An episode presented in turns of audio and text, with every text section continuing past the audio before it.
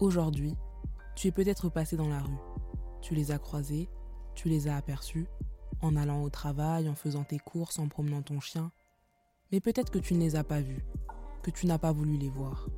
Ou peut-être que tu leur as souri, que tu leur as parlé. Peut-être que tu as baissé les yeux, que tu as accéléré, que tu as fait semblant d'être occupé. Pourtant, ils sont bien là. Dans ce podcast, on a voulu donner la parole à ceux qu'on ne voit pas. On a voulu découvrir la rue à travers leurs regards, à travers leur vécu. On a passé le pas de notre porte pour prendre le pouls de la rue. Cinq épisodes, cinq histoires, cinq récits pour les mettre en lumière. Vous écoutez Les Invisibles de la rue, un podcast réalisé pour Fenêtre sur rue. Épisode 3, je suis le Gandhi de Saint-Aubin. 15 mai 2020. Nous sommes en Normandie, dans le village de Courceuil-sur-Mer, dans le Calvados. Stéphano Patry et son collègue éboueur sont en fin de tournée. Des habitants du village leur proposent alors de boire un verre chez eux pour les remercier de leur travail pendant le confinement. Quelques instants plus tard, Stéphano est contrôlé positif à un test d'alcoolémie, mais en dessous du seuil autorisé. Alors qu'il continue à travailler, le 4 juin, la sentence tombe. Stéphano apprend dans un courrier qu'il est renvoyé. Le lendemain, vendredi 5 juin, Stéphano Patry se suicide dans son garage, équipé de sa tenue de travail. Un drame pour un territoire et également une profession. On a alors voulu s'intéresser de plus près avec Aymen à ces employés qui nettoient nos rues, nos saletés, ramassent nos poubelles, nos ordures, ceux qui prennent soin de l'espace public, notre lieu commun, mais dont on connaît si peu de choses. Et oui, Julien, eux ne peuvent pas télétravailler et ont continué leur activité, qui est essentielle pendant qu'une partie de la France était à l'arrêt. On a voulu avoir le témoignage d'un éboueur sur sa profession, sur son vécu et sur sa perception de la rue, du regard des autres sur son travail. Et en faisant nos recherches d'agents d'entretien qui voudraient bien partager leurs témoignages et ressentis, on a découvert l'existence d'un ancien agent à la mairie de Toulouse en lisant plusieurs articles. Le Figaro, 8 avril 2013, le Gandhi toulousain devient une star en Inde. Un sosie troublant de Gandhi donc, lunettes rondes sur le nez, moustache, crâne dégarni et tenue traditionnelle indienne. Je m'appelle Jeannot, Marcignac. Je suis né à Lens, dans le Pas-de-Calais. C'est le Gandhi toulousain, un surnom qu'il tient à la suite d'un voyage en Inde. Un pays où il était une véritable star, et ça l'amusait plutôt d'ailleurs. Il allait jusqu'à arpenter l'Inde avec son bâton et une tenue traditionnelle, le dhoti, la tenue fétiche du Mahatma. On s'est donc intéressé à ce personnage qui nous a intrigués et sur lequel on s'est posé beaucoup de questions. On voulait vraiment le rencontrer. Nous sommes partis à sa recherche avec Julien et c'est sur le marché de Saint-Aubin, dans son quartier, que nous l'avons retrouvé, où il nous raconte son passé d'agent à la mairie de Toulouse. Et on s'est rencontrés un dimanche sur les étals du marché et il a tout de suite été avenant envers nous. Tu as une multiplicité de, de piments, des patates douces, patates euh, normales qui s'appellent désirées. Là, tu as fait le tour de, as fait le tour du magasin. Oui, c'est vrai. Il semblait pas vraiment étonné qu'on l'aborde comme ça. Il faut dire que les journalistes, ça le connaît. Mais il reste toujours humble, avec un humour bien à lui, on l'a remarqué. Mes parents sont d'origine polonaise.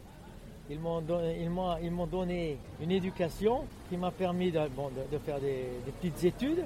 J'ai fait HEC, haute études communales, et, je précise, et avec toujours avec un peu d'humour. Chose qui nous a vraiment frappé tout au long de notre entretien avec Jeannot, et même après, c'est que finalement ce n'est pas qu'un simple éboueur. Sa popularité ne s'arrête pas seulement à son quartier, mais s'étend bien au-delà. Alors le problème maintenant, c'est que je rencontre beaucoup de gens des quartiers ou même partout dans, la rue, puisqu'ils savent, ils savent que euh, me connaissent. Alors, en toute, euh, comment dirais-je, en toute euh, modestie, humilité, je dis toujours que je connais la moitié de Toulouse et l'autre moitié me connaît. D'ailleurs, le maire lui-même, Jean-Luc Monet, me disait, Jeannot, tu es plus connu que moi. Mais je dis, oui, mais moi je vais vers les gens et tout ça, c'est, mais c'est différent. Je dis, moi je suis qu'éboueur. Jeannot est arrivé à Toulouse et a multiplié les boulots, ce qui a aidé à se faire connaître petit à petit. Jusqu'à recevoir une lettre d'embauche de Pierre Baudis, le maire de l'époque, Jeannot est devenu éboueur à la mairie. Monsieur Jeannot, vous êtes embauché. Ce ne sont pas ces périples dans les rues de New Delhi, en Bolivie, au Chili, au Pérou ou encore au Salvador qui ont altéré ses souvenirs. Même à la retraite, après 35 ans de service et 8 années de repos derrière lui, Jeannot ressort facilement le carnet d'anecdotes avec des détails toujours intacts, parfois croustillants, parfois amusants. Comme le passage de sa rencontre avec Maradona à Cuba. Vous avez rencontré Maradona oui, oui, oui. oui. Et il était. Alors au début, je ne l'avais pas reconnu. Alors j'étais avec un Cubain et c'était à La Havane. Et le mec, il me dit, le Cubain, il me dit, enfin en espagnol bien entendu, il me dit, Jean-Loup, regarde, Maradona. Je dis, attends, excuse-moi, mais Maradona, je le connais. Alors il avait été blond, décoloré, les cheveux longs. Alors on l'a dépassé. Et puis effectivement, après un peu plus loin, je me suis retourné et puis effectivement, c'était Maradona. Une anecdote assez surprenante, mais comme on dit, la chance se provoque. Et justement, Jeannot croit au karma dur comme fer. Et ça se vérifie si on revient à ses années de travail à Toulouse. Jeannot s'est fait connaître pour son hospitalité, sa bienveillance et son travail bien fait. Des qualités que les habitants de quartier lui ont souvent vantées. Les gens, quand euh, je leur ai dit il y a 8 ans que je partais à la retraite, puisque je suis parti à l'âge de 65 ans, je leur ai dit que je partais à la retraite, ils m'ont dit Jeannot, n'oubliez jamais que la porte vous sera toujours grande ouverte quand vous passez dans le quartier. Il y aura toujours un thé, il y aura toujours un, morceau de gâteau euh, et autres pour vous accueillir. Et ça, ça a été vraiment, ça m'a énormément touché. Cette hospitalité et ce contact avec les habitants fait partie du métier à l'image de l'histoire de Stefano Patri que nous vous racontions au début de cet épisode. Une partie du métier qu'on a peut-être moins l'habitude d'entendre, on se concentre plus et sûrement à juste titre sur la difficulté d'un métier souvent peu gratifiant et reconnu, mais ce n'est pas l'avis de Jeannot dans un premier temps. Il suffit de pas être fainéant, il faut faire ça parce qu'il faut se lever le matin de bonne heure, on commence à 5 heures. Du haut de ses 73 ans, Jeannot semblait vraiment en pleine forme. Il nous raconte avec fierté qu'il prend bien soin de lui, qu'il n'a jamais cessé de faire du sport, du vélo, de la natation, avant de reconnaître tout de même un métier qui n'était pas facile à exercer, même avec une bonne hygiène de vie. Et moi je râle, mais je me plains jamais, j'ai pas le droit de me plaindre. Je fume pas, j'ai jamais fumé, et puis, puis je bois pas du tout. Je bois pas du tout d'alcool.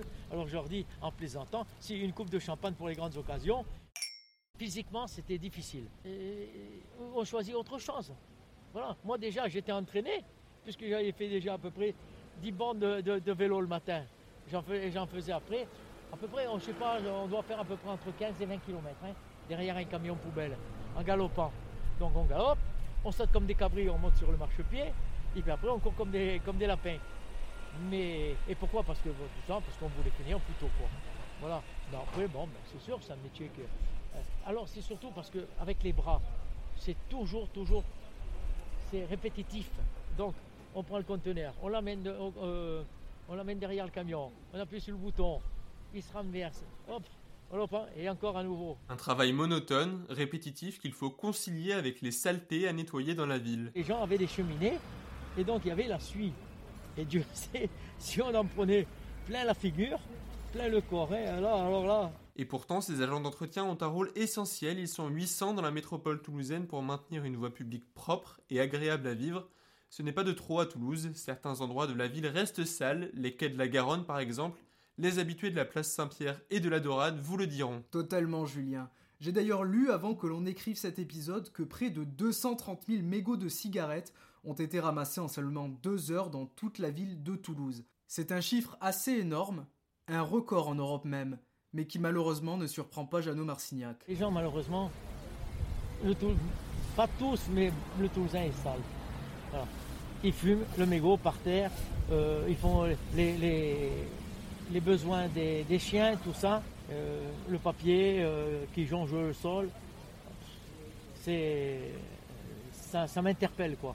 Moi j'avais repris un, commerçant ici à Saint-Aubin, il fait des légumes, très gentil garçon, mais il, il laissait tout en tas et puis c'était par terre. C'était par terre, alors je lui disais mais attends, il y a les éboueurs qui passent là. Moi, je suis éboueur, je vais passer, je vais ramasser tes merdes là. Mais non, je suis pas d'accord. Tu peux le mettre dans un carton, tu peux le mettre dans un cajot. Ces comportements sonnent comme de l'irrespect envers la profession, alors même que les agents nettoient nos propres saletés. Toutes ces tâches ingrates, personne ne souhaite les réaliser, mais elles sont pourtant indispensables.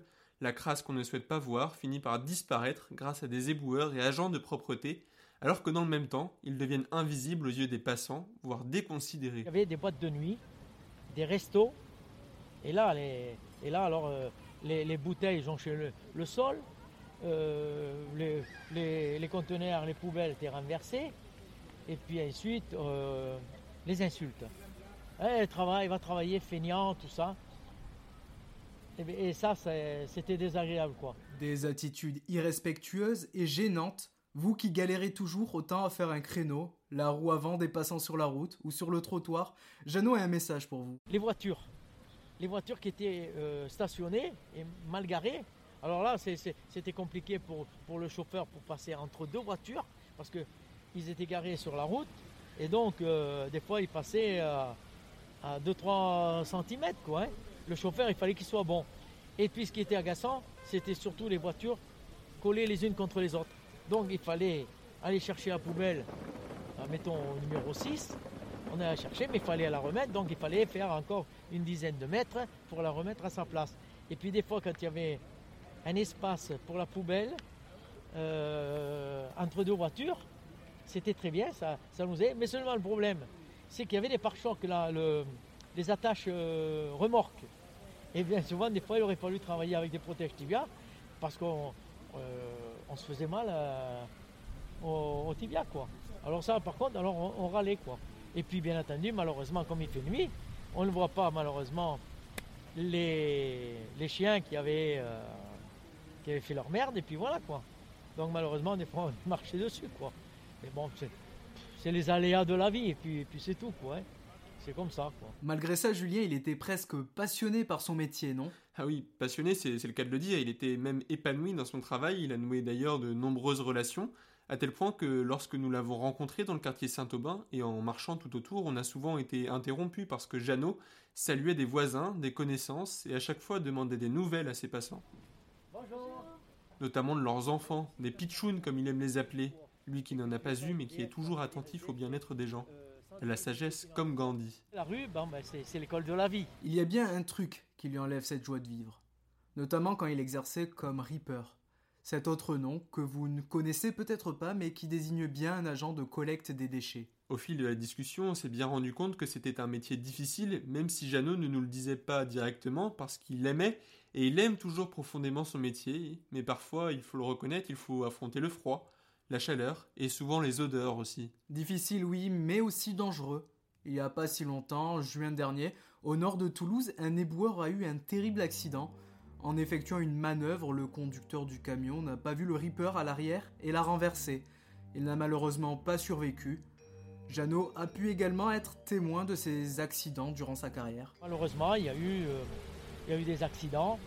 J'ai un collègue de travail qui malheureusement a été amputé d'une jambe parce que un, individu a volé, on va dire emprunté la voiture de son frère en n'ayant pas de permis, pas d'assurance, pas ceci, pas cela. Et il est rentré sur, euh, sur un éboueur, quoi, qui malheureusement a eu euh, la jambe amputée. Un métier non sans risque, mais ô combien primordial pour conserver une rue et des villes agréables à vivre. Voilà, c'est ici que s'achève notre rencontre avec Jeannot. Un témoignage très riche sur un personnage haut en couleur, il a mis une lumière sur beaucoup de zones d'ombre de sa profession et sur les évolutions de la rue. Dans sa soif de découverte et de voyage, il avait également prévu de partir en Nouvelle-Zélande. Et oui, les confinements l'ont stoppé et forcé à rester à Toulouse. Il continue cependant son activité bénévole au marché Saint-Aubin et également sur le marché Cristal, sur les boulevards.